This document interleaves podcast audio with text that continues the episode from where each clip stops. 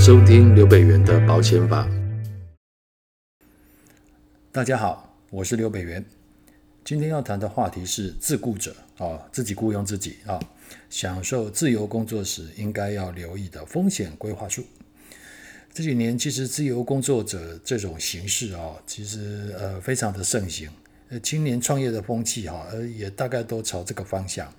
所以我们看一下行政院主计处在二零一八年的统计，台湾的非典型就业人数大概有八十一万四千人，那占了全体受雇者呃就是呃不是自己当老板的，总共有百分之八点三。如果跟二零零八年，就是十年前六十五万相比哦，呃这种自由工作者或自雇者的比例其实是上升了二十，将近快二十万人了哈。好，那就业形态的转变其实没有错，它会带来很多很多的机会啊，尤其网络时代的发达，更是自雇者哈越来越多这样。但是同时也要留心哦，那伴随而来的一些潜在的一些风险。所以我们在这一集呢，呃，我就想要再跟大家聊一聊这有关于自雇者的几个重要的一些事情。第一个就是，那自雇者他工作弹性很大。但是呢，有哪些潜在风险？那我们待会来聊一下。第二个，那了解了潜在风险，你可以做什么样的行动？呃，在可以负担的情况下，可以做一些有效的控管。第三个，如果你是从自雇者，后来慢慢的，哎，可能客户肯定你的人非常多，啊，那你慢慢的需要助理，或者是需要一些工作伙伴来协助你，你从一人公司变成多人公司的时候，哎。自顾者摇身一变变成老板了，这时候你该注意些什么？好了，我们来先谈第一个，自顾者工作弹性很大，但是潜在的风险该是什么？好，那在自由接案的，比如说设计师啦，很多像其实像保险业务也都算是自雇者的范围啊。那在时间的安排上，虽然说在工作上很能有弹性、有自由。但是其实他所承担的一些工作生活上的风险，其实也比受雇者多很多。啊，我们举个例子好了，因为工作模式是以接案为主，所以说呃，收入就是一个很现实的问题哦。没有接案就没有收入哦，这样浮动的收入其实就是呃自雇者的一个特性。其实我以前当律师也是这样哈，没接案就没收入。好，接下来我们要考虑的是哦，工作地点不固定啊，譬如说呃，在疫情前，很多自雇者会在家选咖啡厅啦，或者是在共享办公室里面工作哦。那现在的话，可能就都被迫在家了。那假日有时候要拜访客户，或者是寻找灵感等等，你可能需要通勤要出门。好，那。重点来喽，那如果是在这些通勤的时候，假设啊，呃，如果您在工作的时候有一些受伤啦，或者是发生意外的时候呢，呃，第一个，因为没有接案就没有工作，所以呃，收入就会中断了。然后呢，所有的医疗照护费用呢，都要自己承担。好，所以在自雇者来讲，当然就是所谓一人保一人保全家保，但是。出状况的时候，其实也全部都由自己来承担，那没有人会帮助你的。好，所以说，那这个时候，自雇者如果本身又是家庭的啊，假设是一个经济支柱的话，那如果因为一些不幸的事故而离开了啊，那这个经济重担全部都要落到其他家人的身上。好了，所以说，其实面对这些潜在的风险，我们就要来聊一下了哦。你可以做些什么？好，就说。自雇者，呃，大概了解说，其实虽然说自由有弹性，呃，那可以自己选择时段工作，呃，选择工作的环境，呃，选择要做不做，但是所有的风险也都加注在自己的身上。好，那在这样的一个情况下，那我们如何去思考这些风险要如何的去做规划？好，那其实老话一句，我们现在建议大家，就是你要先了解你自己现在现有的保障。啊，就是在针对不足的地方去加强保障。然后呢，当然我们在谈这个的时候，大家应该就听得出来。其实我们还是建议说，其实刚刚谈到了，比如说有一些意外的风险啊，或者是疾病的风险啊，医疗的一些费用支出的问题，甚至于失能，或者是家庭经济的问题，我们都很建议，就是说可以透过保险来做适度的规划。那当然。每个人其实可能在从小到大，父母亲都已经给你一些保单了，所以，呃，首要的第一步当然就是先了解一下自己身上到底已经保了哪一些，然后针对一些不足的地方，我们再来加强。啊，比如说，呃，针对自雇者，我就会比较建议说，第一个。嗯，要考量一下医疗的问题哦。大家看看自己目前现在的医疗险，呃，或者是意外险哦，是不是已经能够有适度的额度的规划来支应这些呃可能会发生的医疗费用的支出？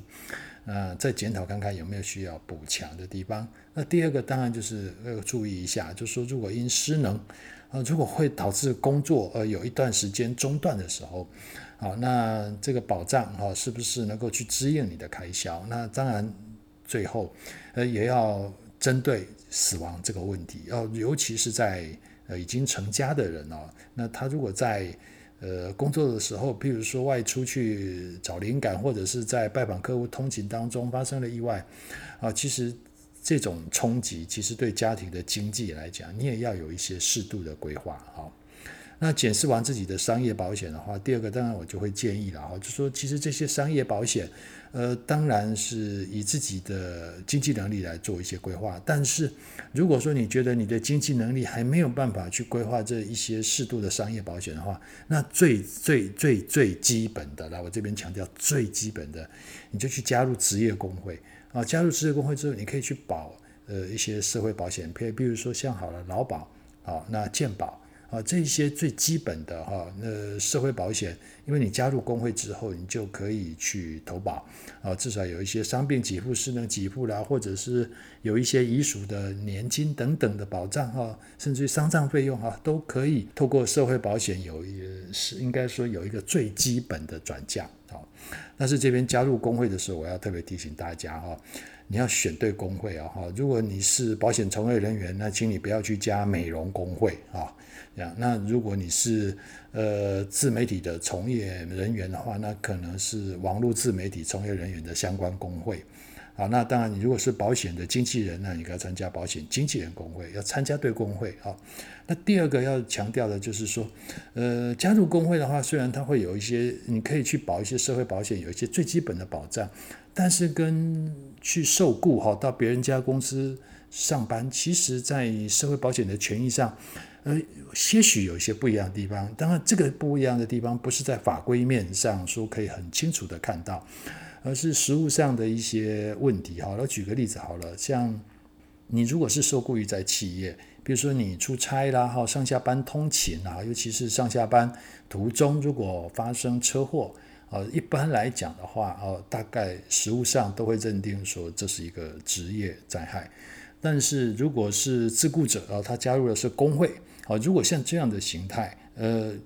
其实就会出现一个比较容易发生争议的问题，就是到底自雇者他有没有上下班的问题啊？好，所以这个部分其实在司法实务界是有一些不一样的看法啊，所以我大概在这边提醒大家稍微注意一下。但是我想，呃，绝大部分的保障应该都是相对都是呃可以跟受雇者是一样的哈，所以这部分提醒大家稍微注意一下。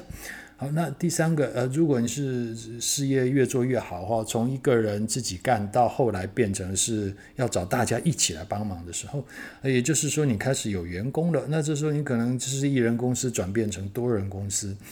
你就从自雇者变成老板了。那变成老板，你要注意些什么？好了。那当然，你就要把员工的职业灾害风险考进来了啊，要把它考虑进来了啊，尤其是保护员工，就是保护自己的观念，这件事情一定要能够放在心上。好，那透过职业灾害的保险跟商业保险的搭配，也许呃，你可以在预算跟这个雇主责任的风险考量上达到一个平衡啊。好，那我们来简单讲来，因为职业灾害哈，因为。由于薪资急剧的提高，目前就是缩小了职灾保险金帮你付的跟，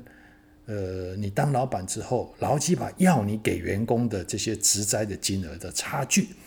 啊，以前劳保时代这个差距是还蛮大的哈。那当然现在只在保险之后，因为提高了这个投保的薪资集聚，那这差距就越来越越小哈，越来越小这样。那但是还是有一个差额在，那这个差额在的话，我们应该讲就是说在。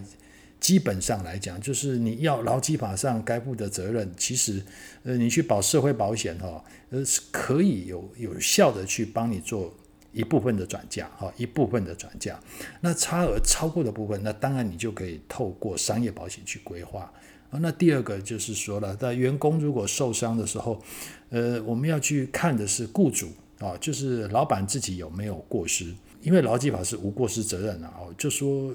员工如果有受伤的状况，有职业灾害状况，老板没有做错任何事，他也要负劳基法的责任。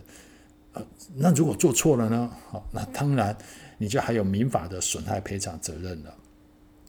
好，那在这样的状况之下。呃，有时候在一些特定的状况，老板还会吃上刑事官司哦，这职业安全的问题。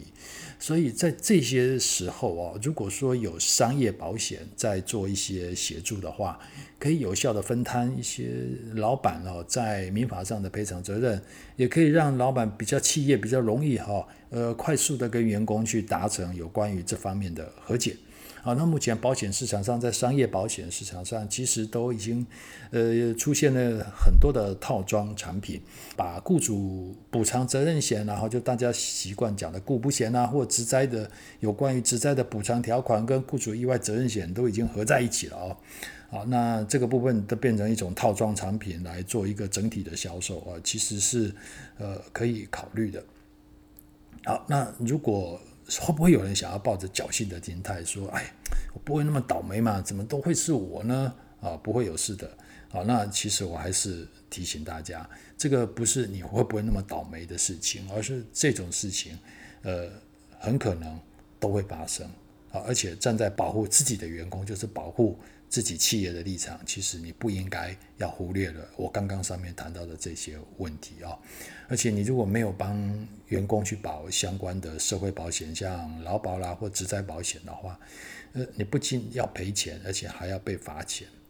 好，那而且如果是有老板你有过失的时候发生了职灾啊，那其实民法的赔偿，刚刚我们谈到了哈，其实还有刑事责任，而且。所有的责任，这些金额转换成现金，全部都要你自己一个人出哦，都要企业来出。我觉得这这从这个角度来看，其实为了省那一点保险费，其实是因小失大好。到后面会遇上，呃，一旦发生呃职业灾害的时候，其实他所面临的损失是非常的惨重的。那如果说职业灾害的呃状况是非常的严重，比如说呃失能啦，或者是变成呃植物人啦，或者是死亡的时候。那其实，如果说一个年轻人创业，请两三个员工，就很不幸的发生这种事情的时候，他带企业其实资产大概，好，在一次的事故大概就会全部损失无疑了啊。所以这个部分还是要提醒大家，不要为了省一点宝贝因小失大。好，所以我们再总结一下，自由工作者哈，这自雇者他自由度很高，弹性很大，但其实也是有相当的风险，尤其这些风险都是自己扛啊。那如果你去上班，当然就是企业的他他会帮你做一些的分摊。但是如果在自雇者来讲，他就是背后没有一个有钱的爸爸当靠山，然后他就要自己来了。好，所以适度的加入工会去投保社会保险，或者是呃自己在收入上拨一点预算去做一些商业保险来搭配，呃，应该是比较恰当的哈，能为自己的人生架构出一些防护网。啊尤其呃业务不断的成长，呃开始要雇佣他人的时候，那这种状况之下，风险的倍数将会成长啊，业绩成长，风险也会跟着成长。那这时候你更需要帮他们投保商业保险跟社会保险，啊，来移转雇主的风险。好，那我们今天的节目就到这里结束。好，希望这次的分享能够带给你一些收获。谢谢您的收听，那我们下次见喽，拜拜。